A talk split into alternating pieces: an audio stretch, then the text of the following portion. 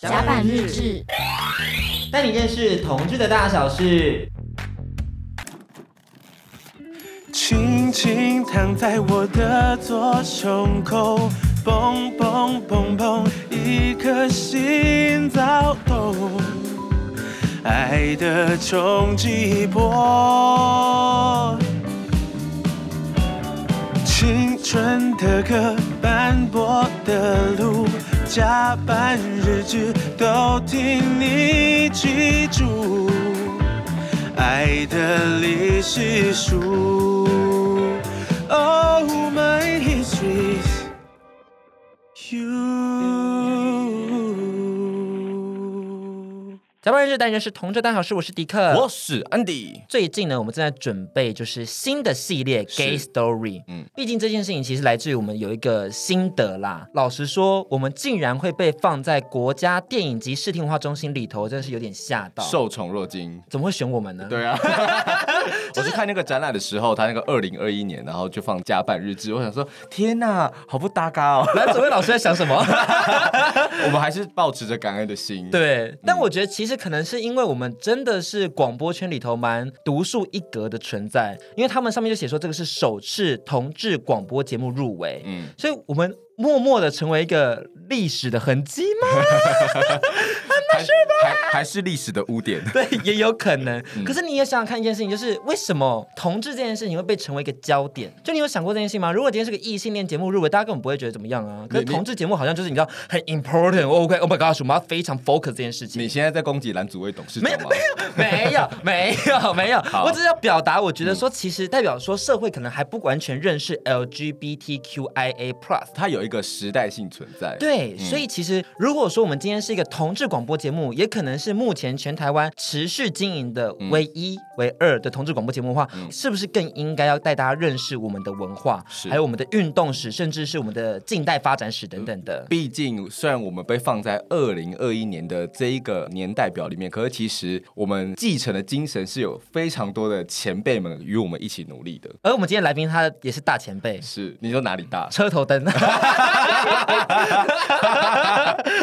我们今天会请他来先带我们认识一下广播史。那接下来十三集之后，我们会带大家认识娱乐方面的、社会发展方面，甚至还有医疗、教育等等的，嗯，是个非常多元的历史课。而我们是大家的小助教，嗯。那我们今天请老师跟听众朋友们打声招呼，好，让我们欢迎我们今天的教授小树老师。呃，嗨，大家好，我是小树老师，我们很爱你。这节目好疯啊！我们刚刚在思考说，哎，因为我觉得这个问直接的东西，就是广播圈到底能不能接受我们两个这样的谈话风格啊？因为老实说，我们都觉得说我们就是做自己就很好了。可是你知道，做自己还是要去顾虑一下别人的听感或是感受等等的。广播圈接不接受啊？我觉得你们现在在 podcast 圈应该已经站稳了你们自己的脚步了吧？嗯，对啊，所以管他广播圈接不接受，我觉得也不是这么说啦。老师，因为我们想拿金钟奖，我们想拿金钟奖。那你们都入围了，表示接受了吧？哦。可是因为是入围企划编撰呢，它是个不用听的一个。不要再抱怨了，你不要再抱怨了。因为贾培德就说：“哦，我没有听过他们节目。”贾培德老师，对，贾培德老师。那其他人可能直呼名讳。对啊，喂，德仔啊，那个老师，你有没有听过啦？你喜不喜欢？你直接跟我们说嘛。哦哟，我不知道，你害我很没有自信心，可以继续做下去哎。真的很紧张哎！我我觉得好了，我中立一点来讲，就是我们的存在刚好在一个广播圈跟 Podcast 这个新媒体兴起的一个交汇点，然后又会有一批就是很令人尊敬的广播前辈们带领我们这个广播出生之犊，对是对一个价值观的冲突。你有看到小树老师在偷笑吗？我其实沿路都在偷笑。老师，你要跟我们分享一下，就是因为我觉得老实说，我们还是要跟一些听众朋友们对话。嗯，那特别是。广播 TA 其实年纪稍长一点点，是。那你觉得像我们这么怎么讲，这么独树一格的节目出现在广播的市场里头，对大家而言是有一个什么样的影响吗？我觉得老师可以先跟大家讲一下，就是广播这一个生态，嗯、还有它相较于 Podcast 这一个市场里面，它有哪些限制跟优势？好了，台湾的广播跟电视基本上，应该你们小时候应该还是有感受到一点点它的限制范围嘛？没错，就你平常生活能够接触到的东西，不见得能在广播电视上出现。那当时你可能也不疑有他，想说哦，电视上就是只能播那些，广播就只能播那些。啊，长大之后你才发现，诶，为什么不能播那些啊？嗯，那那个为什么，当然是我们对于以前的媒体有一种寓教于乐的感受，就是它一定要承载一点点的呃文以载道，就是我们要告诉大家一点点知识性，然后同时用轻松的方式。大概所有前一代的做广播或电视的人，都是秉持着这样的基本理念在做事情。那这个基本理念放到现在之后，你会发现，其实它误导了很多的事情。就是我们以为广播电视只能做这些，但事实上不然。所以 Podcast 出现之后，多了很多新的声音，很多新的类型，是以前广播从来没有碰过，很少碰触过。那你说他有没有听众？有啊，显然有，包括像你们。嗯，突然安静了是怎么回事？所以想要 犹豫了一下，说有有有吗？因为你知道我们前期真的有一些阿公或者阿姨们会跟我们互动，是他们聊一下说他喜欢我们，想认识我们，但后期他们就消失了，哎，他们有点不知道我们在做的时候。阿公是怎么跟你互动？就是用脸书啊，是他跟你说了什么？就说你们弟弟们，你们很可爱耶，你们住哪里啊什么的。你你确定他消失不是因为你回应太冷淡吗？我没有，我没有，不是我我一直都是个很热烈在回应。的人 不要怪广播这个载体的没落，是因为你回应太冷落。是啊，是吗？是这样子吗？Say sorry，对不起。阿公可能想要充分利用他最后的人生时光，那你拖延了他的约会进度。哎，不能这么说，我也是要去二二八服务大家的好不好？哇 哇，这聊天业绩量好吗？现在还不错，每次去都有人。哦，但是我们这部分要保守一点讲。大家感受到广播的局限性了吗？就在这里，就在这里。迪克在做一个文学漫步，他就循着那个镊子的轨迹，你知道，绕着那个，然后到处蹲点这样。对对对对对对，新公园大部分都认识了，也知道为什么新公园到西门町这条脉络是怎么来的了。没错，这个历史曲线由我来带大家认识，你来承担了。但这之后会在同志酒吧那集释出，跟大家分享。没问题，我们先放着。可是就像我刚刚讲的，其实广播是一种单向性的平台，单向性的载体。我们其实不确定大家听到的反馈是什么。那老师做广播其实也有很丰富的经验。老师要怎么确定说自己现在的方向跟位置是对的？呃，我做广播的经验其实有点奇特了。我真的能够坐在台上讲自己的话，播自己喜欢的东西，其实是比较晚的事情，应该就十几年的历史。那能够做到那个位置，当然一方面是我在音乐行业工作很久，是啊，我可能得到了一点点可以往广播发展的特权。以前最早开始做广播的时候，是帮别人制作节目。等你真的有机会因为这个经历而坐上广播的位置去做自己的节目的时候，我好像得到了一点点特权，就是我爱播什么就播什么，我爱讲什么就讲什么。所以跟一般你在现在听到什么音乐网那些 DJ 的状况有一点不同。是，所以对我来说其实没有什么特别的限制，只是我要不要讲那个题目。那当时我的脑子是一心一意的，就只有音乐这件事情，所以也没有碰触到其他的。那所以对我来说，那个时候反而没有什么太大的限制说，说啊，其实不能干嘛，因为我们在那个时候播的音乐我讲的类型，在一般的流行音乐电台里头是几乎不可能出现的。嗯，是呀。那我想问一下老师，就是你在呃过去主持广播的生涯当中，有没有碰到就是电台或者主管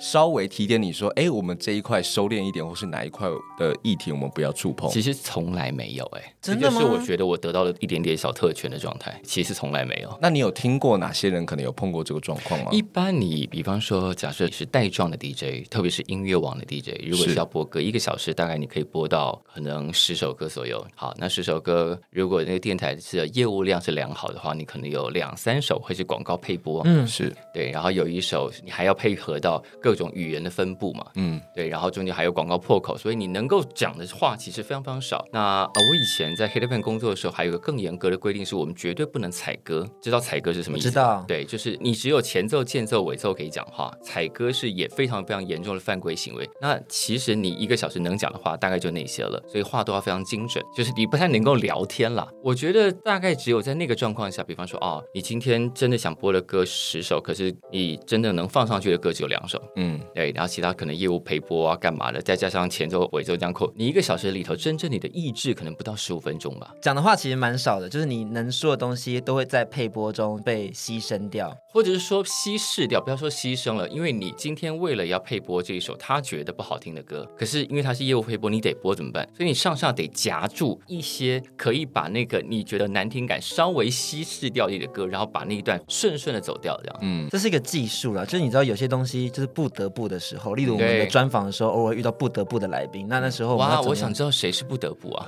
蛮多的。你们这么自由的节目也有委屈的时候啊？钱啊。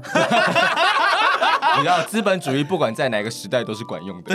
而且我跟大家说，因为我们在调查资料发现，同志广播节目大部分都蛮短命的。短命原因其实很多时候是来自于大部分的主持人，你可能要自己掏腰包，对，下来做。是。那下来做的时候，你就是需要一些广告，就像老师刚刚讲的，嗯、你如果是个优秀的节目或者是个收听好的节目，就会有广告商进来，嗯、那就有办法撑起你自己。是。那如果你运气不好的时候，就没有广告商，你就要自己掏钱去付录音费啊、制作费啊、找来宾的费用啊等等的，这些都绝对是成本。所以很多时候在做同志广播节目，其实是一个志工的行为。没错，而且很多的厂商，他其实将他的商品或是活动置入在节目里面的时候，他其实会害怕定型。嗯，那尤其在过去的时候，他会怕这个观感不太好。嗯，那他们的即使收听量很不错，可是就没有其他的业配的置入。嗯，所以我一直在说啊，就是前几年我们还在一直在拼同婚这件事情，是好像拼完同婚就没有大事可以做。我说没有啊，这问题还多得很呢。是是啊，嗯，老师，我有个问题蛮想问的，就是因为，但我不知道这个好不好讲哎，好痛苦哦。我们有在怕什么吗？就是说你刚刚什么都讲了，还有什么？就之前我有朋友，嗯嗯，是公营电台的。主持人是后来离开了，嗯，那他说公营电台在可能同婚在努力的那段期间，其实是会告诉他们说，因为这样不要碰，对对对对对，可以理解啊。因为其实我觉得这种东西有时候它就是一个基本人权，所以在我们的思考量，我觉得是一个我想讲就可以讲。那每个人都有选择不选择的权利，我们只要把知的这件事情跟大家讲就好了，因为大家是可以自己去判断说他要怎么样去认识这个资讯。是，可是当在公营天台的时候，可能为了怕麻烦，变成什么都不讲。我觉得这件事情好像有点怪怪的，而这是不是也是同志广播在广播圈越来越被稀释的原因之一？我觉得得看他原来那个节目是什么类型节目。如果他是一个呃新闻性节目，是那如果处理到这个题目刻意叫他不能讲，那就有点奇怪。嗯，可他如果是生活性节目，那你要用什么样的题目去点到这个题目？或者说他如果纯粹只是一个暴露狂的，所以那个得稍微有点清楚的上下文脉络，我们才知道为什么不希望他讲。哦，对，老师这样讲，我就有点能理。解，加上其实近期广播稍稍的有些示威，所以暴露狂的节目变成一种主流。没有听路况这件事情是硬需求，就是不是每个司机或者不是每个开车的人都很能够方便的看手机的导航。对。我也碰过这种司机北北是完全不装导航，他说导航都骗人。好，嗯、所以收听路况这件事情对他来说是硬需求，他一定得听。嗯、他可以不听音乐，对，他可以不听其他的，但是这个件事一定得听。所以他是一个不会被时代或各种潮流抹除的需求，他就是一直在那儿。嗯哦，因为我觉得广播的及时性，它还是提供了很多对，就是现场的需求。这件事情就是 Podcast 做不到的事情。是是是。啊、可是我觉得我们台湾对于广播的想象，就比起其他国家的薄很多，嗯、特别是日本，是啊，像日本东京，他们有一个那个 City Radio，就是他们可能在东京市会到处去踩点，然后收集路人的声音，变成一种东京市的声音线。就是我刚刚讲的，我们以前的广播跟电视的环境，就是在那个寓教于乐的方式里头长大。那我们现在回头来看，那个寓教于乐其实知识量也不够多，然后娱乐感更少，所以我们对于整个媒体的运用都非常非常的狭窄。就是广播其实。在六七零年代，你知道我们现在就听到电子音乐好像很潮流，可是当时最早最早在做电子音乐的，比方说基德的广播公司是做的很先驱的。他们为什么能做？因为那个时候能买起昂贵器材的只有那种广播公司。但我们对于广播的印象就是哦，我们打开收音机，所以你怎么样理解，你就发现你的视野会怎么样受限。嗯，而我们今天主题是广播的同志身影，所以我们今天可能会更带到说以前蛮前卫的一些作品展现，嗯、我们跟听众朋友们分享我们这些前辈曾经做了什么样的事。事情，然后带我们看见了什么样的世界。但在这之前，我想先问一下老师的一些你知道同志的生命历程的部分。是因为之前在专访的时候，他有提到说，就是他是到了世新大学才认识到了同志身份。是我很想聊一下，就是 how to realize，you know，就是他进到世新大学是怎么认识到自己的同志身份？有没有人引导？有没有前辈做了些什么？你知道我们两个中间相差多少年吗？老师，你要自己说吗？我们至少差个二十年吧，我猜。但我记得“同志”这个词好像也是都到一九九零年末好像才出来的。在我们那个小时候，比方说我国中的时候，那个时候我们并不知道同志、同性恋、gay 这些字眼，嗯，所以你会意会到自己喜欢男生，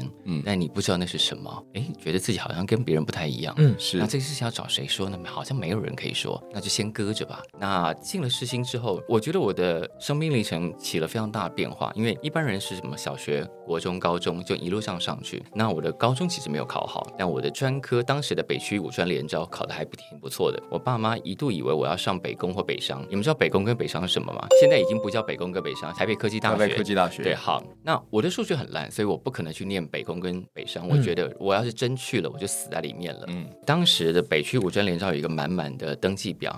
就是你看你的分数，你大概可以落在哪个学校里头？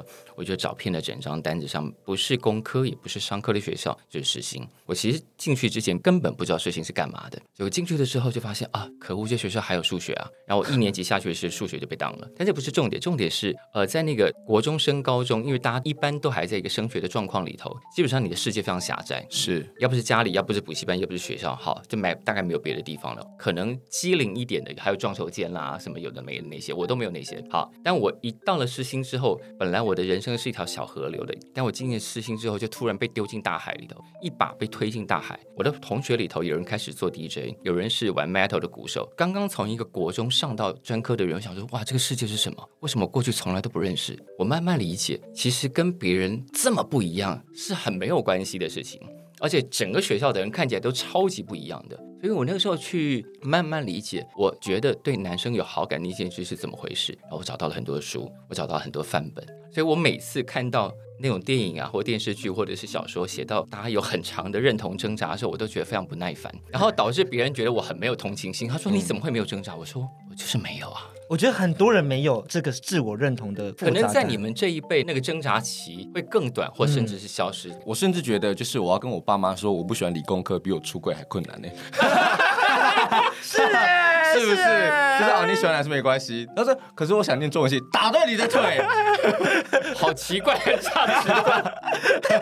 我超懂的，我超懂的，是不是？我我想念传播，跟我是同志这件事情，哇，我想念传播，好像讲不出来，哎，有点尴尬，哎。是担心你变成传播妹吗？也有部分的可能性。他说：“妈，我已经是了。”对。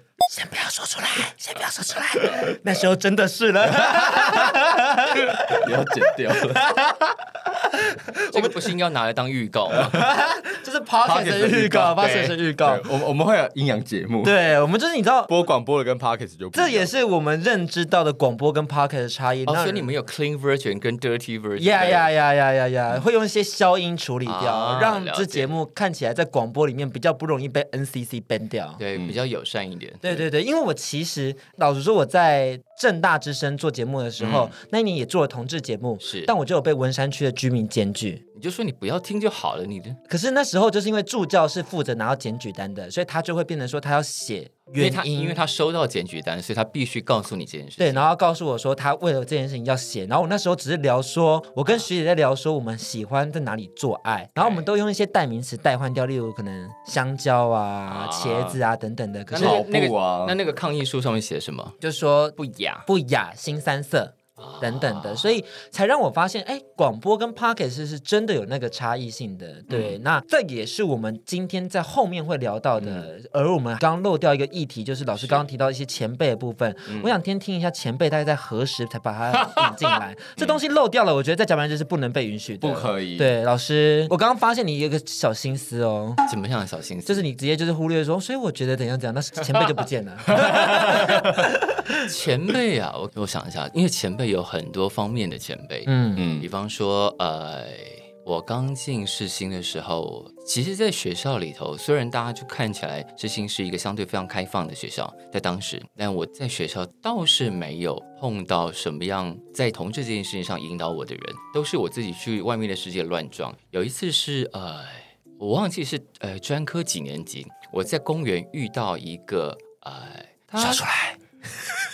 我有点忘记他的身份。进了公园之后，然后在门口碰见。然后聊了几句，才发现他也是学长。然后他就一副那种啊，学弟，我跟你讲啊，然后你公园没有很常来哦。那个我跟你讲啊，左边是运动区了，右边是交谈区了。然后我就说，什么是运动区啊？他说、嗯、啊，你知道那种比较靠那个总统府那边呢、啊，不是有游乐器材吗？那种林子比较茂密啊。然后通常去那边的，就是想要想要干嘛的啦。嗯、那如果真的想要聊天，就去凉亭那边嘛。嗯。然后我说哦，因为我们是从侧门进去的嘛，去过的应该都知道我的运动区指的是哪里了。是，对我来说就是一个。哦哦，比较有经验的前辈告诉你，在这个公园里头使用区域的划分是怎么进行的。嗯嗯，老师，你去了哪一区？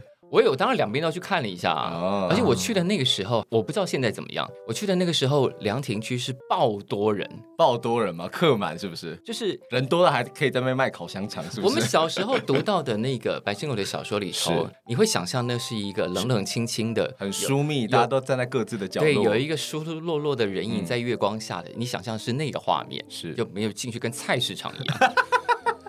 大家声音超大声，对，哎，零号零号，没有一个零号，或者是说，或者说姐你也来了，然 后因为那边其实有时候会做一些消毒，所以有时候蟑螂会跑出来啊。有蟑螂会大尖叫！而且那个时候，我相信可能你们这个年纪都不知道，以前新公园是有围墙的，是有门禁的。十二、哦、点那个铁门会锁起来的，所以十二点以后大家去哪里呢？去常德街，就是当时叫黑街，也就是台大医院旁边那条街上。然后那条街上也会坐满。好好听的故事哦。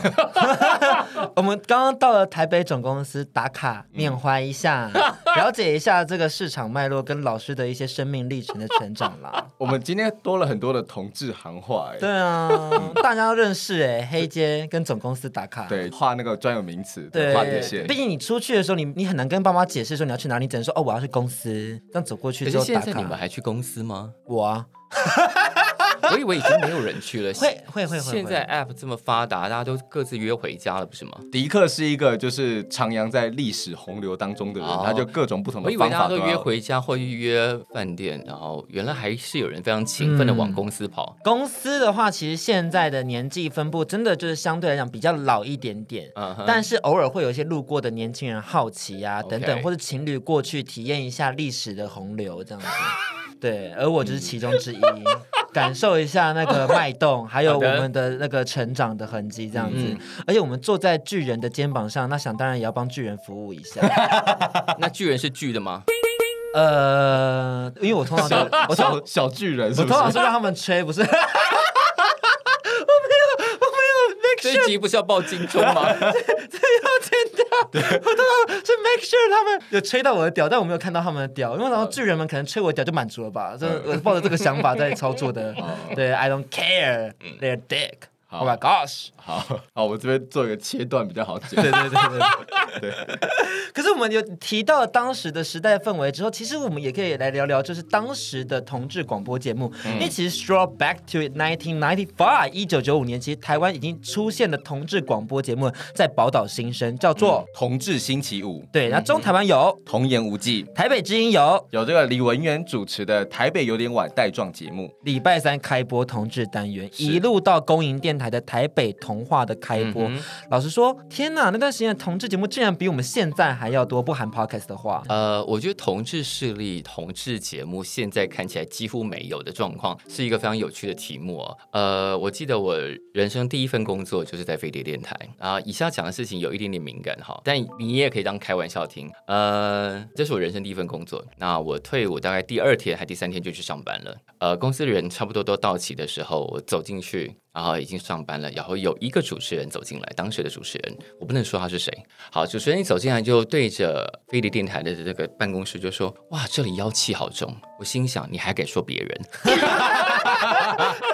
是啊，是啊，你妖精王哎！呃，广播圈男同志非常非常多，多到惊人。但这就是一个我觉得大家对于认识到自己是男同志身份，以及你选择的工作环境跟工作的方向会有一个区别吧。专门银行里赚也超多啊。我我不晓得大家立场怎么样，嗯、但像我的工作环境，嗯，虽然说我们是做同志广播节目，但我们电台相对的异性恋还是比较多，嗯，所以在异性恋环境里头，你偶尔还是会感受到某一些对于同志的刻板印象在，啊、那是我在二零二零年感受到的。嗯那老师，二零二零年还有典型的一点点，可能例如说什么同志喜欢粉红色，呃，这个帅哥你一定很喜欢吧？呃，帅哥有很多种，对对对对对对对对对对对，所以这种刻板印象就是二零二零大概就长这种围棋式的感觉。可我不晓得在一九九零那个年代或者两千年那个时期走进广播圈里面看到那么多同志环境，对于老师来讲是一个自在的环境吗？还是一个怎么样的存在呢？我，我想讲一件事情啊，我觉得这件事情比刚刚那个题目再稍微大一点点。我觉得现在我不晓得你们的感受是什么，但我跟我一起从那个年代长成的人，到现在都有一种感觉，我们的道德尺度跟眼界其实都严重倒退。严重保守，在九零年代或八零年代末，其实我觉得台湾是很好玩的。你看，你会看到那时候有这么多广播节目，包括同志节目，然后那时候的 party 比现在好玩一千倍。但不是说以前的人比较乱，是我觉得在那个年代里头，虽然我们的传统的广播电视在一个寓教于乐的环境里头，可是稍微有一点点知识分子性格的人会觉得，我们应该要做一点不一样的东西。那那个年代的知识分子都愿意为这件事情发点声音，虽然那些节目可能都活得寿命不长久。但他们都会这里冒一个，那里冒一个。但现在我们反而处在一种，我好像要随时关注别人在做什么，以至于所有人都在做一样的事情。那以前的那一种头角峥嵘，要长出各种不一样的东西，然后才没有在管社会道德、保守气氛。我们就是要做一点不一样的，反而到现在是没有的。我觉得这件事情比较困扰，所以现在只剩下你看，即便是 Podcast 已经开放到这个程度，真正在冲破一些原来界限的节目，其实还好而已。嗯，对啊。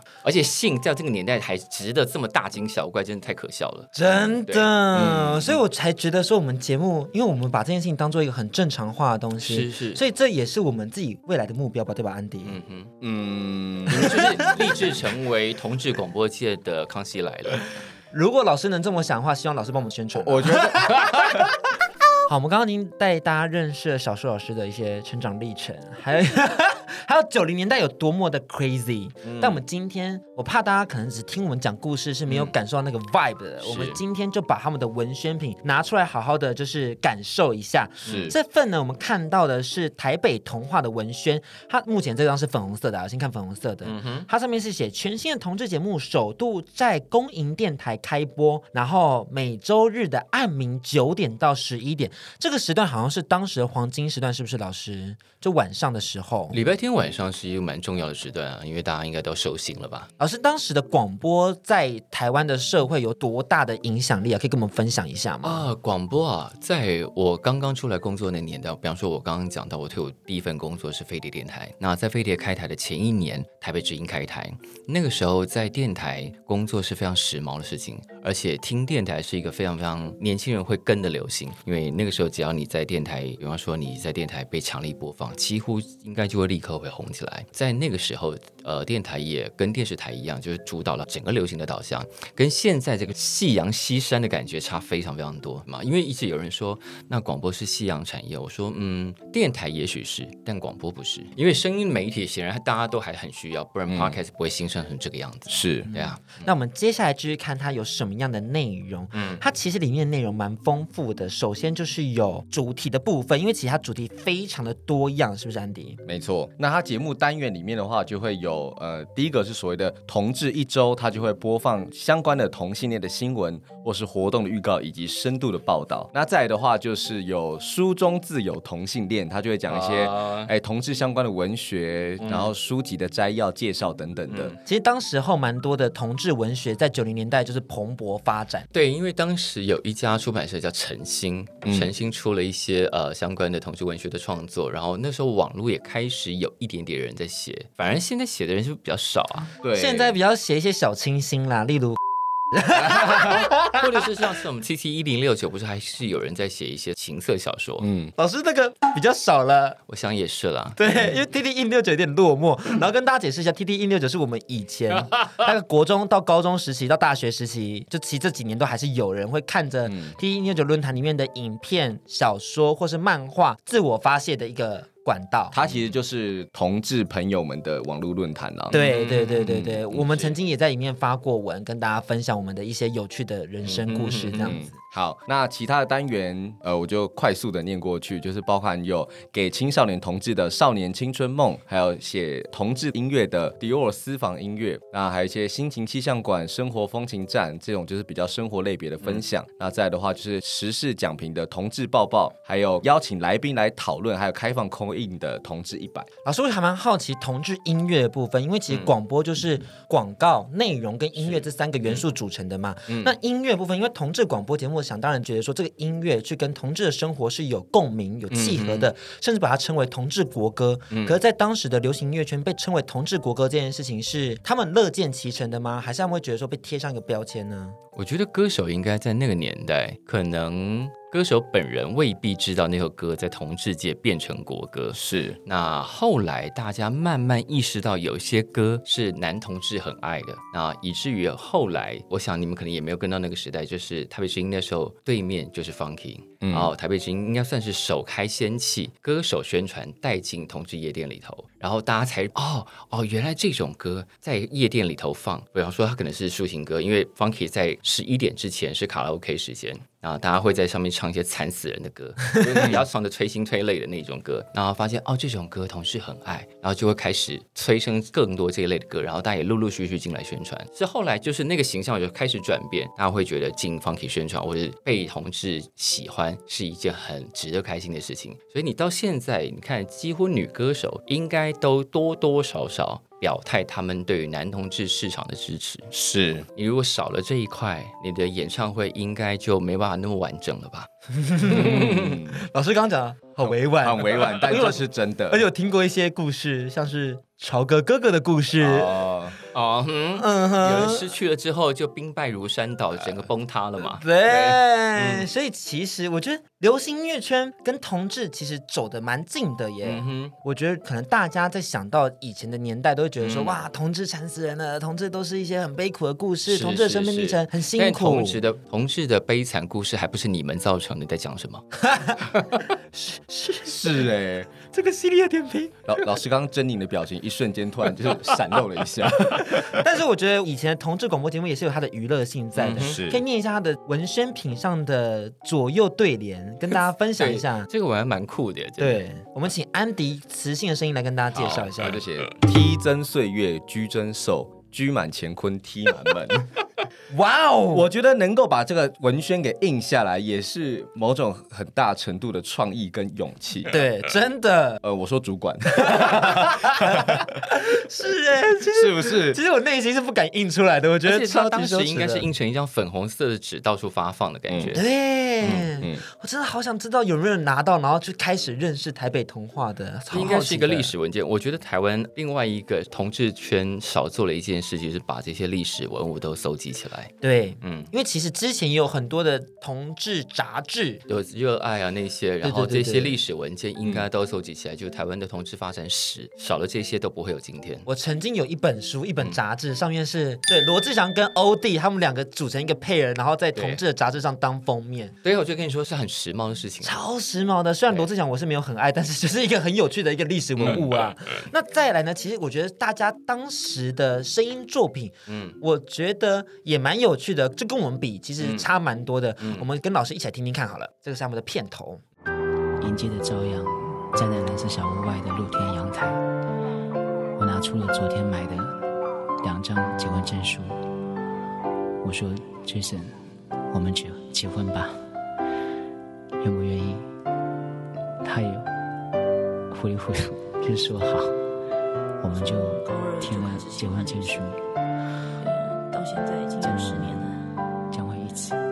彼此永远在一起。有很长一段时间，我都不敢让任何人知道是无话不谈的好朋友。我并没有伤害任何人。我一直当他是我的朋友，但就在去年，我妈不小心的发现了我跟冬菇在一起的事情。别人想要知道，每个父母碰到这样的状况，反应大多是一样的。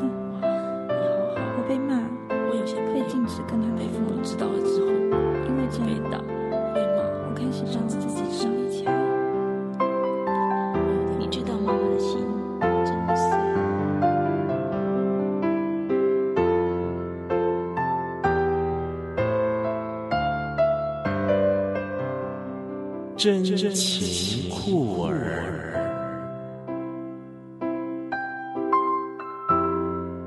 我不能理解。等一下，这个这个片头是一个情境，对不对？对对对对对对对对。哦然后有一些感人的话。OK，我觉得当时的广播节目好像都会有一个特定的那种语调与氛围。以前大家对广播的想象就是啊，你声音要稍微偏中低频一点点，速度要慢一点点啊，因为大家都觉得广播是要陪伴人家，就像我现在这种做作的声音一样。然后对广播的想象都是晚上的，其实广播二十四小时都有啊。嗯，对，但是大家对广播的想象是这样，然后对于广播人的声音有一种特定的既定印象，就是你得这样讲话。比方说，我常常被问说啊，你好适合做广播哦。我说我就在做广播。可是我觉得现在现在其实各式各样的声音都有、啊，对对对对对，是当然 Podcast 开启了大家的可能性以外，是老实说，广播圈的声音也越来越多元。广播圈的声音多元，应该是从新闻那种谈话性或是新闻类的节目开始，就会引进了一些口条跟广播人很不一样的新闻人进来。我第一次听到的时候觉得很头痛，觉得哇，声音这么难听，讲话这么口齿不清，也可以当广播主持人。其实我们就是。这是老师对我们的第一印象？我我觉得老师可以来谈谈，就是两千年后就一直到现在，Podcast 兴盛，我们这种传统广播人听到 Podcast 的声音，就是有百花齐放。嗯，对，百花齐放是好事啦。对，对，当然，我说就是可能口条百花齐放。晚一点可以请老师来点评这个现象。对，但是老实说，就像老师刚刚讲到，电电台台变成一种夕阳产业。嗯、那在这夕阳产业中，有很多新媒体大量的涌入，嗯、例如电视的变化，嗯、还有可能 YouTube 平台等等的。啊、而老师你也离开过广播一阵子，嗯哼，做过影像节目，例如音乐类型的留级玩家，嗯，还有知名同志交友软体 Honey 合作的 Honey 报数喽，嗯、这个就是甲板日志创台的原因之一耶。真的假的？我就是看老师的这个频道，然后我觉得说这个东西是可以做的，是，然后有趣的，用声音也呈现得出来的。他说：“天哪，我也要仿这些帅哥。”对，很棒啊！而且他仿的几乎我后面也都仿过了。而且老师当时候有非常多有趣的小单元、小计划，针对每个来宾有不一样的内容。我觉得这东西其实是让我知道说，原来节目是可以做出多元性的。我觉得有点小遗憾，是那个节目当时没有继续下去啊。老师，你为什么会想要接下？而且那是露脸的节目哎。呃，我的脸不能露吗？不不不是，是因为我我我是广播做一阵子之后，其实露脸我会有点紧张。我从来没有介意过这件事情，对我来说不是问题。但那个节目其实来的非常奇妙，因为是 Hornet 那个时候在台湾有一笔宣传预算，是觉得他们好像挑定了几个城市，每年会更换主打城市的类别这样。然后那一次刚好台北有一点点预算，成立了一个专案办公室。那当时负责专案办公室的人是我们以前合作过的朋友，他就说：“哎，我们来弄一个这样的节目，你要不要来做？”这样我说：“好啊，好，我们来试试看。”这样。嗯，那老师，你觉得主持那个节目最大收获是什么？主持那个节目最大的收获是我一直都觉得啊，我过往我都。觉得我是同志圈的边缘人，比方说最近 gay 圈在流行什么事，或在讲什么人，我我说我通通都不知道，我就是超级边边的那个。嗯，主持那个节目让我稍微打开一点点，然后侧着看，哦哦，OK，发生什么事这样，对，嗯，大概是这样的状态。哦，那老师我我会想问一下你，就是说从纯粹从声音访谈或是从声音为主的节目跳到影像节目上，嗯，你有适应了哪些事情吗？我有适应了哪些事情吗？我现在还比较没办法完全抓到，虽然。露脸这件事情对我来说没有障碍，是，但是你要如何面对每一个镜头，并且露出有观众缘的表情，这件事情有一点点考验。是，并不是每一个帅的人或者好看的人摆上去也就会有观众缘。嗯，那我们这种称不上帅的人，老师你是帅的，人好好，我是给立刻勃起的。好了，我们这种长得还算过得去的。还算过得去，在这镜头前面要如何看着镜头，然后呃，要照顾到来宾，照顾到镜头，照顾到自己的表情，这件事情上，我觉得需要一点学习时间。是，嗯。你笑什么？没有，我想说，你你的情感真的很不会藏漏哎。对啊，对啊，我觉得就是越来越真实的表现自己，才能让大家感受到我的真心，还有想带大家认识。你要想想，你看二三十年前的小 gay 是做不到这件事情的。嗯嗯，我们也是一种转变啦。你要用自己身体力行的方式来改变广播播了这个风气。对一个呃 gay 圈的奇形种这样。可是老师，你后来还是回到了声音产业了。我想，对声音产业对你而言有什么样的浪漫？因为我觉得会回到声音产业，代表对声音产业是有一点点的期待、期许，甚至是有一点点认同感的。我倒不是说我因为特别认同或者特别有情感，那个情感跟认同当然是有啦。但我想我的这些认同跟情感的部分，跟我的同业应该差不多。其实我没有真的离开多久，因为中间除了有一小段是我去北京工作，然后又再绕回来。那绕回来之后，因为这个算是我做的顺风顺水的工作，就是很得心应手的。再来是因为这个行业愿意给我工作机会，是，所以我就会一直待着嘛。我倒不会觉得说，哦，对，因为我特别热爱，所以怎么怎么。好的，谢谢老师 说出我们的心声话。因为你知道，偶尔会有人问我们说，那你对广播有什么样的热情？你有什么爱吗？这样子。嗯好像就是他就让我录取了，他就让我做节目。以前你知道投履历都没有上，这里上了，我就在这里了。对，所以我就说是工作机会决定了我们的样子，不是我们真的多怎么样这样。嗯，但我们也因为走进来这个产业，嗯、然后看到这个产业还是有它的可能性，然后发展出了其他的节目形式，嗯、而这是我们接下来要提到的，也就是 Podcast 一举踏入广播界。嗯、我们现在在听一首歌曲，而这个选歌。这件事情，相信是老师的专业，我们就留给他来选。请老师为我们推荐一首同志国歌，好不好？就你当时，你可能觉得天哪，你自己心中最有感的一首同志国歌。呃，当时那些同志国歌，我都觉得呃，我都皱眉头，因为在我那个假文青年代啊，我之所以会是同志圈的边边，就是我觉得那些东西都俗不可耐。当时，嗯，因为我当时处在一个假文青，觉得自己要念懂很多理论啊，要干嘛，要看小剧场啊，什么有的没的那些事情，所以当时的那些同志国歌，我都觉得呃，怎么？会喜欢这一些，然后我们小时候常常被一种关于 gay 的的描述给迷惑，就是 gay 心思特别细腻，然后对审美特别有观念。我说没有。你只要去一次 gay 的场子，你就知道没有这件事情。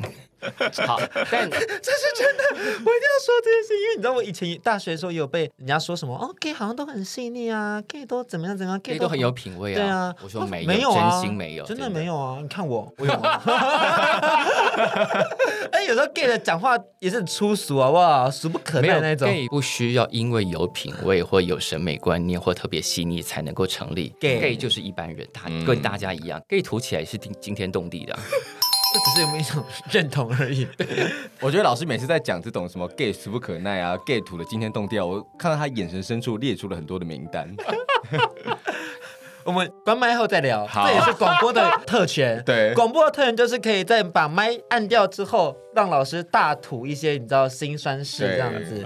先放歌，先放歌，再回到我们节目现场。老师要放什么歌？我们来选一首当年真的非常非常红的歌。然后这个歌为什么会变成同志国歌？我其实一直都没有真的搞不懂。但这首歌在当年，应该每一个 gay 都觉得自己就是那个歌中描述的角色。这个歌叫《爱如潮水》。五分钟带你认识台湾同志广播史。一九九六年，时任台北市新闻处处长的罗文嘉找来资深媒体人冯贤贤，协助大刀阔斧改革以往只做政令宣导的公营广播节目。他们决定在各大报纸征求新的主持人、新的节目、新的创意，丰富公营电台。当时有一群媒体工作者同志组成了台北童话制作小组，并且顺利通过初审、复审，最后入驻台北电台。礼拜天晚上九点到十一点这个黄金时段，节目总共播出四个月，十七集，以资讯的、生活的、快乐的为节目定调。第一集邀请了三十个来自各行各业的男女同志，年龄从十七岁到四十三岁都有。分享自我认同的过程等等，以寓教于乐的方式，提供异性恋以外的声音，让许多不敢出柜的同志朋友们可以透过频率在空中相遇，而不用现身在某些特定空间才能获取相关资讯。但节目开播不到一个月，原本的台北电台人事和业务预算被全数删除。童话小组为了完成节目的制作和播出，随即展开募款。团队表示，从七月开播以来，节目中的 call in、听众来信、现场行政电话的热烈反应，都显示了许多衣柜同志、青少年同志对同志广播节目的强烈需求。如果他们小组轻言放弃，将是许多同志朋友的损失，也是同志发声管道进入体制媒体的一次挫败。然而，最后受限于电台内纪律不稳定，节目开天窗的状况严重影响收听。最久的一次甚至长达六分钟，最后团队只能忍痛宣布停播。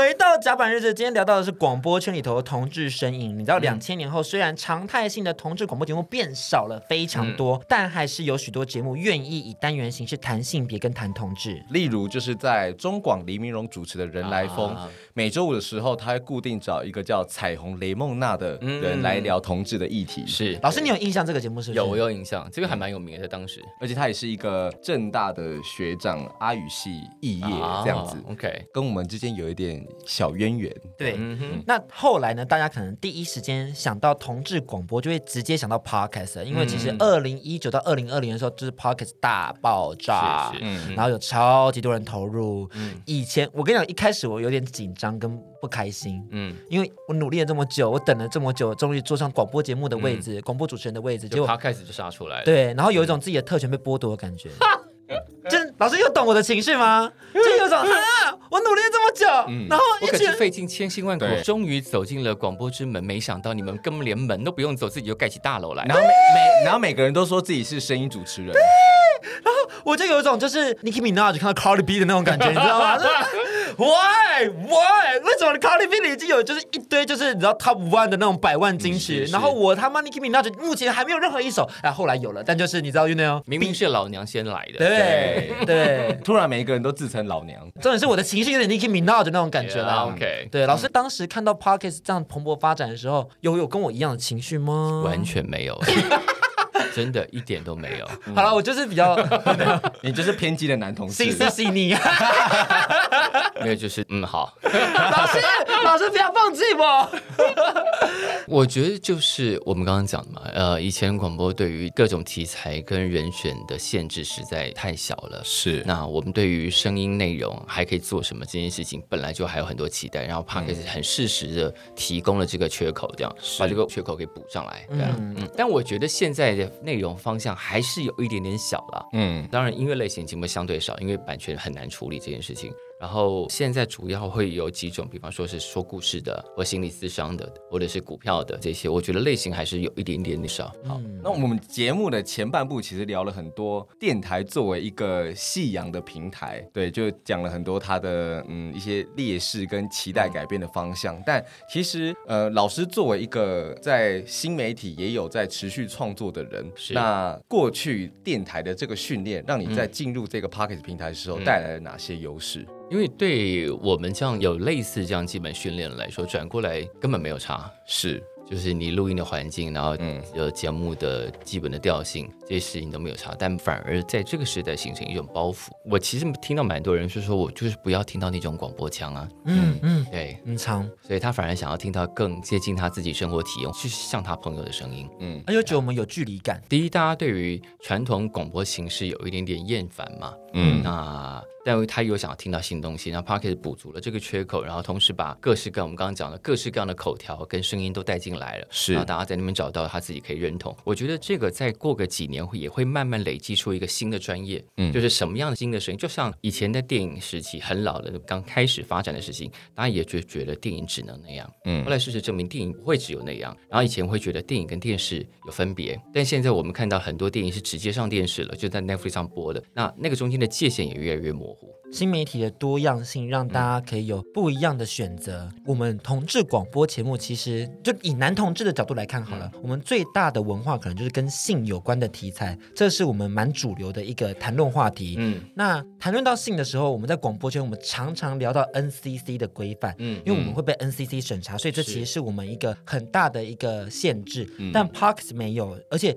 Podcast 其实在性这方面有点像是一个显学的，好像大家都会聊性。嗯、老师怎么样看待聊性这件事情呢？我觉得聊性应该算是，如果是男同志节目的话，算阶段性任务。嗯，就是我们应该要把这个性聊到大家都觉得没有什么，是因为它本来就是一个再普通不过的事情了。是聊完性之后，把这个性平常化了，我们才能够往下一步移动。那个我觉得应该下一步的重点就是我们两个之间，或者是我跟你跟更多人之间的关系，应该是我们自己去定义。也就是说，当假设你们今天两个人结婚了，不会，在某个奇怪而扭曲的平行时空里头，你们两个结婚了，哈，那那真的要很扭曲跟很奇怪的 平行时空。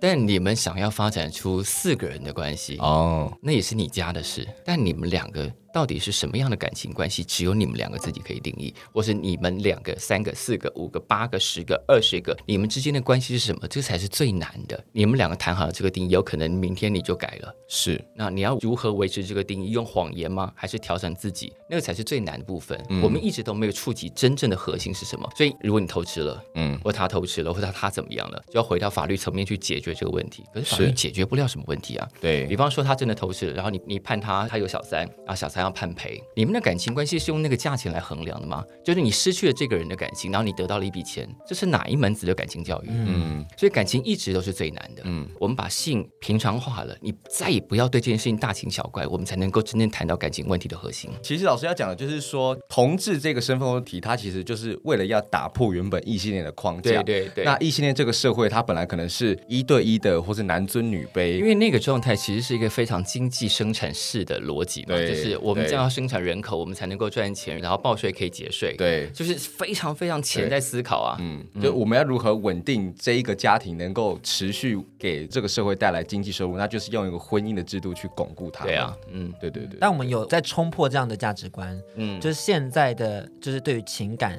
这件事情其实有很多元的思考，甚至异性恋们也开始在思考。嗯、那我觉得，其实像广播圈，我们是拥有说话的特权。嗯、那 Pocket 其实就是有很多人，大家都能说话，嗯、特权分给每一个人了。可是当你能说话的时候，我觉得也需要背负一些责任。当然，老师觉得我们应该怎么样去提点一些可能想说话的人呢？其实像 Spotify 之前签了一个 Podcaster，然后那个 Podcaster 就是因为常常说出一些很极右派的言论，但因为那个人的收听量超好，那这个就变成是刚刚问的那个题目：拥有一个话语权的人，如果他都在说一些虽然他可能骨子里头认为是对的，但对这个社会目前的进步价值是有伤害的时候，嗯、我们要怎么面对这件事情？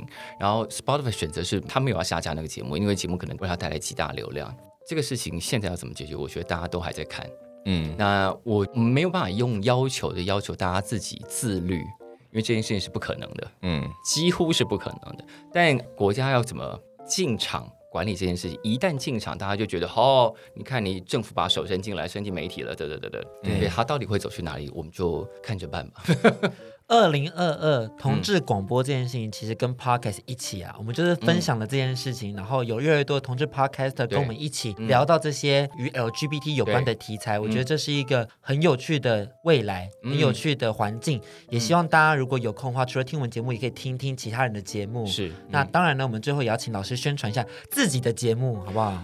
我的节目叫《感官一条通》，那在各大的串流平台上都听得到。那在飞碟有一个自己的音乐节目，叫做《未来进行式》，欢迎大家持续收听。老师，你未来有什么规划？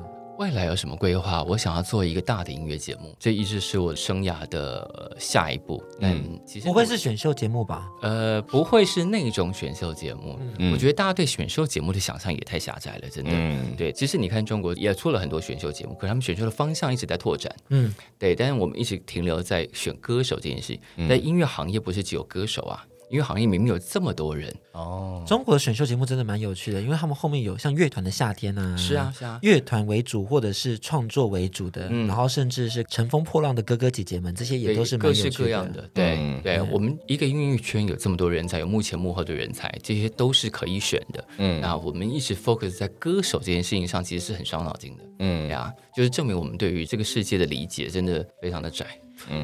宋宋老师在专访讲的一句话做 ending 好了，是什么话？我们对娱乐的想象非常狭窄，但看综艺节目就不只是这样子而已。嗯、所以其实未来我们也要一起努力，让节目变得更有趣，是给大家更多的面向去认识同志族群跟 LGBTQIA Plus。今天的节目也到这边，也请大家不要忘记到各大 Pocket 平台订阅甲板日跟我们的 IG Gay Andy 跟安迪的 WSJ 零三零九。那我个人的是 FONG 一九九五一七。之后每周六的晚上六点，每周五的下午五点会在轻松电台 FM 九点九播出我们节目哦。大家拜拜，拜拜。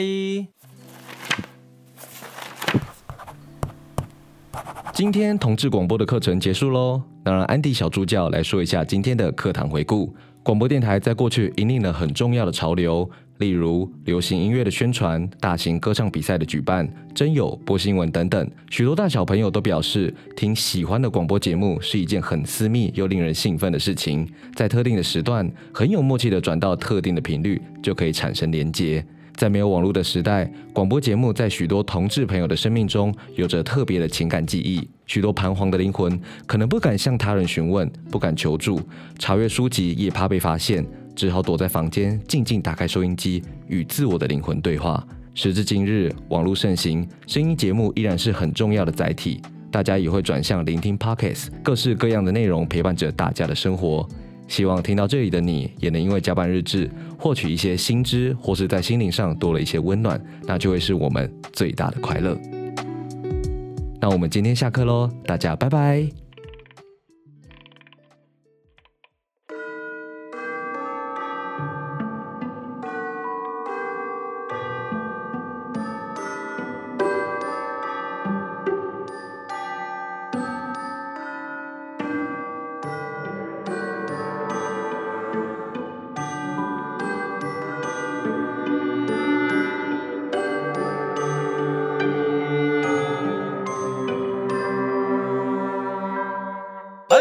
哪种自介特别反感？因为老师刚刚说俗不可耐，然后就说你看打开交友软体就一堆自介很失败的人啊。没有自介不是失败，就是自介。你既然是自介了，然后你如果认为自己有一点跟别人不一样的特质，那你应该把它写出来。可是大家好像很害怕跟别人不一样，所以每个人自介写的都极其一样，而且无聊。嗯、我最讨厌看到一个寻找有趣的灵魂，你最无趣，就是啊，好不好？就是啊。因为超好笑，而且好烦哦。如果真要说好，那我们如果真的是比较心思细腻的人，对，我们真的是比较有品味的人，为什么每十个敲交友软体有九个问找？这是哪门子的心思细腻啊？真的。但是我觉得，如果说你今天是比较属于直接的，例如你可能在字介上就直接写我找约，那我就觉得可以接受，因为因为我以前呃以前还在用交友软体的时候，只要人家问我找，我就写找金银财宝。啊、然后十次有八次立刻被封锁啊！你觉得怎么样？跟你开始，你会想要继续聊下去？我有一个朋友就是这样认识的，我写了找金银财宝，然后就大笑，他就回哈哈哈哈，然后我们就聊起来了。哦，嗯、这就是有趣的灵魂，你发现了吗？你的有趣灵魂不是真的讲讲就有了，你要想办法去找到一个可以跟你怎么接别人的话？你你如果第一时间就觉得别人在找你茬，或者乱回答，嗯、那你就失去了探索另外一个人的机会嘛？对啊，你、欸、这让我想起一个梗图，哎，嗯。有人说他就玩 SM 吗？他说你是 S 吗？我是我是康永，我是康永。你是 S 吗？我是康永，康永。是 康永不行呢，康永超康永是 M，这个 Make my day，Oh my gosh，真的。对康永哥不敬，他也是国宝啦，重要的媒体前辈，同志界的国宝。